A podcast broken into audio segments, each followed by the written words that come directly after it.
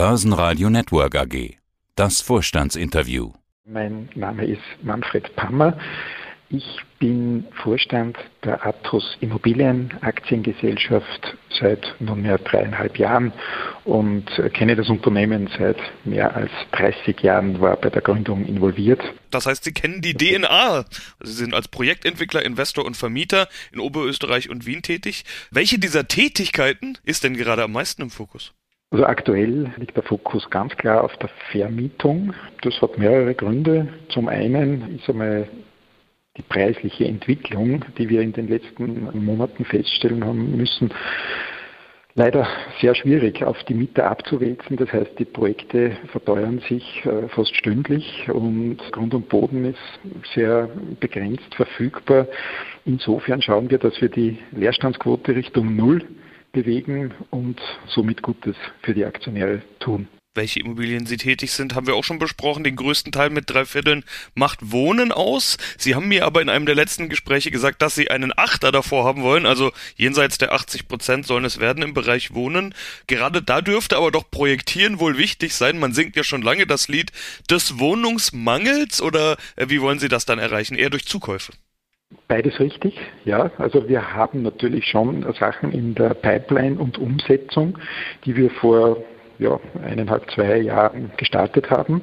Dort ist ein markanter Wohnungsüberhang vorhanden. Also somit gehen wir davon aus, dass also die prozentuelle Zuordnung zum Wohnen einiges über 75 Prozent steigen wird. Eine zweite Möglichkeit, den Wohnungsanteil zu erhöhen, ist natürlich ein aktives Gegensteuern, indem man sich von Büro, Geschäfts-, Fachmarktzentren oder Gastronomie-Liegenschaften trennt. Da sind wir auch noch in Umsetzung und somit könnte also der Achter, ich sage 22 oder 2023 dann wirklich vorne stehen. Ja, Fachmarktzentren, Büro, Gastro, davon haben sie sich ja schon in den vergangenen Jahren reduziert. Wir haben im letzten Interview schon drüber gesprochen. Diese Strategie wird also fortgeführt, also dort eher reduzieren, um im Wohnen zu wachsen.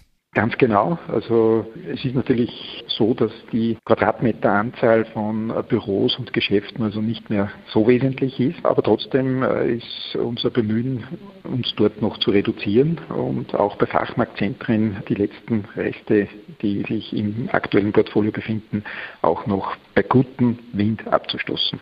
Ja, bei gutem Wind abzustoßen. Der gute Wind ist, glaube ich, ein Stichwort, das man auch mal aufgreifen kann. Wie gut ist der Wind denn gerade? Wir wissen, dass die Preise für Immobilien ganz gut gestiegen sind, dass wir diese, ich nenne das Wort jetzt trotzdem mal Corona-Pandemie, auch wenn es keiner mehr hören kann, hoffentlich so gut wie hinter uns gelassen haben. Äh, wie ist denn gerade das Marktumfeld für Immobilienverkäufe?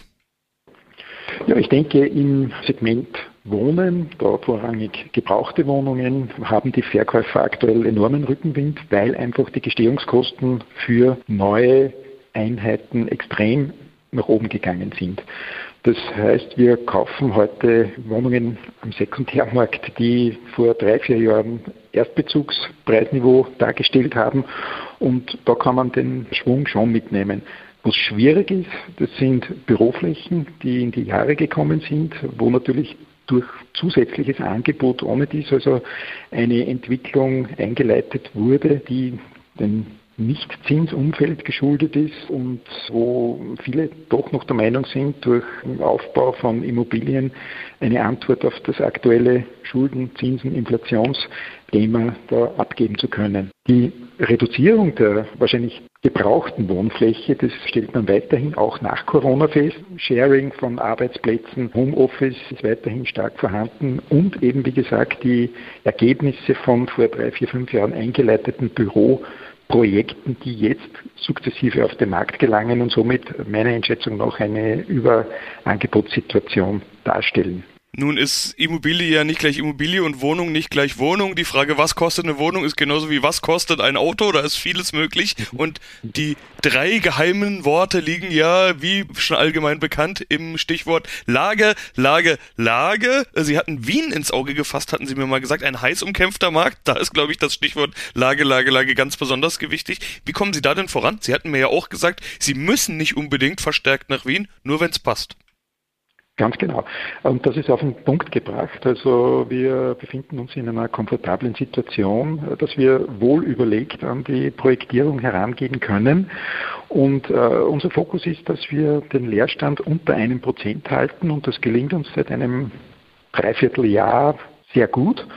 Das deutet darauf hin, dass wir von der Einschätzung nicht so schlecht unterwegs waren und das ist unser Ergebnisgarant und nicht auf Hoffnung zu setzen, dass wir was ausfindig machen, das über Bewertungsakrobatik oder entsprechende Artistik über die Finanzierung dann erfolgreich wird. Also wenig Risiko, berechenbare Sachen und moderat in der Vermietungspreisgestaltung. Das ist unser Rezept. Und zur Lage, diese Stichworte stimmen weiterhin, wobei ich sagen muss, dass leider auch B- und C-Lagen mittlerweile Preisniveaus angerissen haben, die vor fünf Jahren unvorstellbar waren. Also dort denke ich, muss man wirklich besonders vorsichtig agieren, weil wenn noch einmal Überangebote auf den Markt hereinbringen, dann wird der Mieter einfach der schöneren Lage den Vorzug geben und die Gestehungskosten sind ident, ob es fein ist oder ob es unterdurchschnittlich vom Umfeld sich darstellt.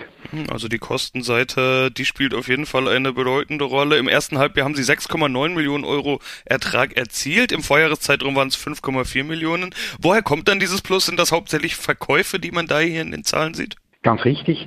Es ist in der Vermietung so, dass wir geringfügig zusätzliche Fläche in die Wohnungsvermietung bringen mit der Indexierung, die uns auch etwas hilft, wo wir geringfügig nach oben wandern, aber der ganz, ganz wesentliche Teil ist der Abverkauf, wo wir eine schöne Differenz zwischen den Buchwerten, die sich in der Bilanz befinden, und den tatsächlichen Verkaufserlösen lukrieren.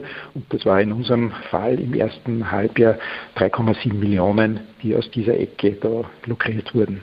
Sie hatten im letzten Interview gesagt, dass solche Erträge aus Verkäufen eher als Sondertatbestand äh, zu sehen sind. Wie stellen Sie sich dann die Zukunft vor? Also ohne Verkäufe wären das ja dann im aktuellen Jahr, im aktuellen Halbjahr nur diese 2,4 Millionen Euro aus Mieterträgen. Da würde das Ergebnis schon ganz anders aussehen.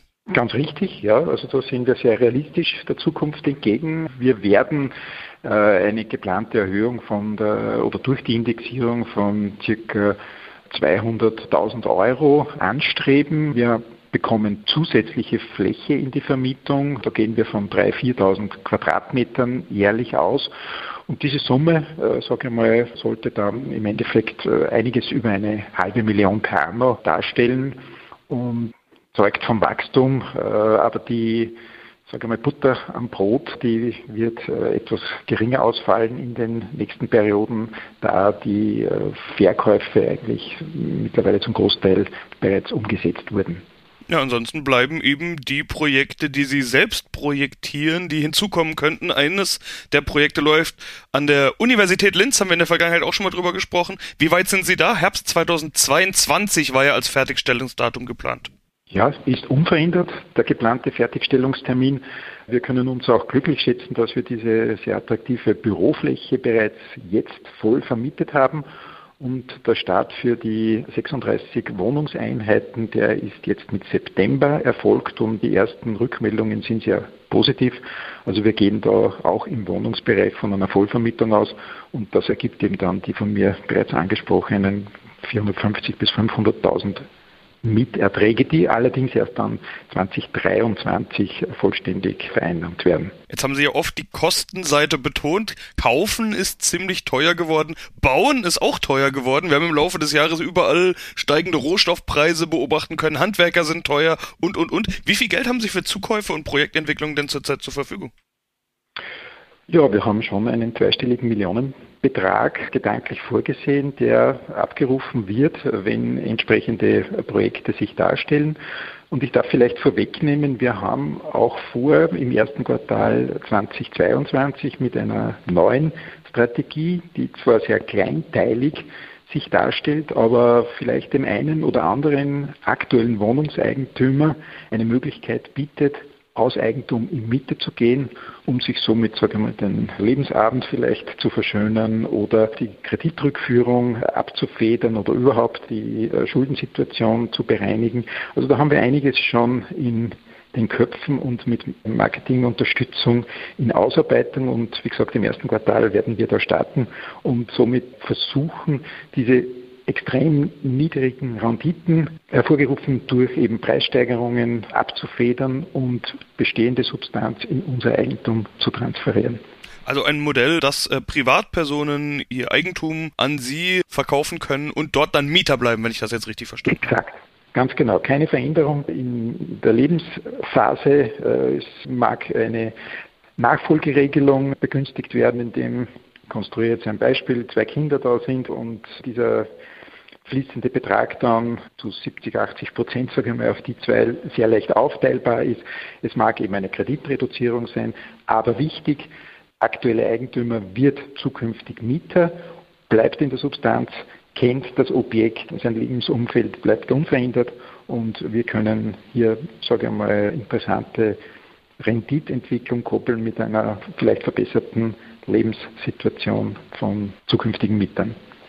Eine Zahl habe ich noch nicht genannt, nämlich den Gewinn. 4 Millionen Euro Gewinn nach 2,4 Millionen vor einem Jahr. Also ein ordentliches Plus. Aber auch da sind ja wieder die Verkäufe zu berücksichtigen. Wie gut gefällt Ihnen der Gewinn? Ja, der Gewinn, äh, sage ich mal, ist ansprechend. Wir ernten da jetzt die Früchte von Investments, die schon geraume Zeit zurückliegen. Für das zweite Halbjahr müssen wir etwas vorsichtiger diese Ertrags- und Gewinnerwartung ansetzen, weil einfach die Verkäufe enden wollend sind von den Objekten und die laufende Rendite, wie bereits erwähnt, aus der Vermietung, aus der laufenden Vermietung sich nicht wesentlich verändern wird. Im Vorjahr waren es 5,3 Millionen Euro Jahresüberschuss. Auch da kamen ja einige Verkäufe hinzu, so wie jetzt auch. Und das hat dafür gesorgt, dass sie eine Sonderdividende ausgeschüttet hatten, zusätzlich zur Dividende. Können sich denn, wenn auch jetzt wieder einige Verkäufe anstehen, die Aktionäre vielleicht wieder freuen? Das ist durchaus im Bereich des Möglichen. Ich möchte aber da jetzt äh, nicht vorgreifen. Wir haben noch einige Monate vor uns und ich sage mal, es sollte eine überraschungsfreie Entwicklung in der Athos weiterhin, sage mal, vonstatten gehen. Und insofern ist es durchaus realistisch, dass wir da in ähnlicher Größenordnung die Dividende wieder an die Aktionäre ausschütten können. Und damit es keine Überraschungen gibt, frage ich mal konkret nach den nächsten Plänen. Was steht an? Also wir haben Gespräche, intensive Gespräche betreffend zweier Projekte, die sich im unteren Müllviertel befinden. Das ist also nördlich der Donau, wo wir noch etwas unterrepräsentiert sind von der Verteilung. Wir haben also sehr viel im Ried, Braunau, Wels und Steyr und nördlich der Donau sind wir etwas unterdurchschnittlich unterwegs. Und wenn uns das gelingt, denke ich, haben wir für 23, 24 auch wieder ganz spannende Projekte in Umsetzung und wir gehen davon aus, dass also auch die Zügigkeit in der Umsetzung, in der Errichtung vorhanden sein wird und somit fließt dann auch erhöhte Miete zurück in die AG und in späterer Folge die Ausschüttung für die Dividende auch in den zukünftigen Jahren gewährleistet. Na, dann warten wir es ab. Dann wünsche ich viel Erfolg auf diesem Weg, Herr Pammer. Vielen Dank. Vielen Dank. Börsenradio Network AG. Das Börsenradio für Vorstände.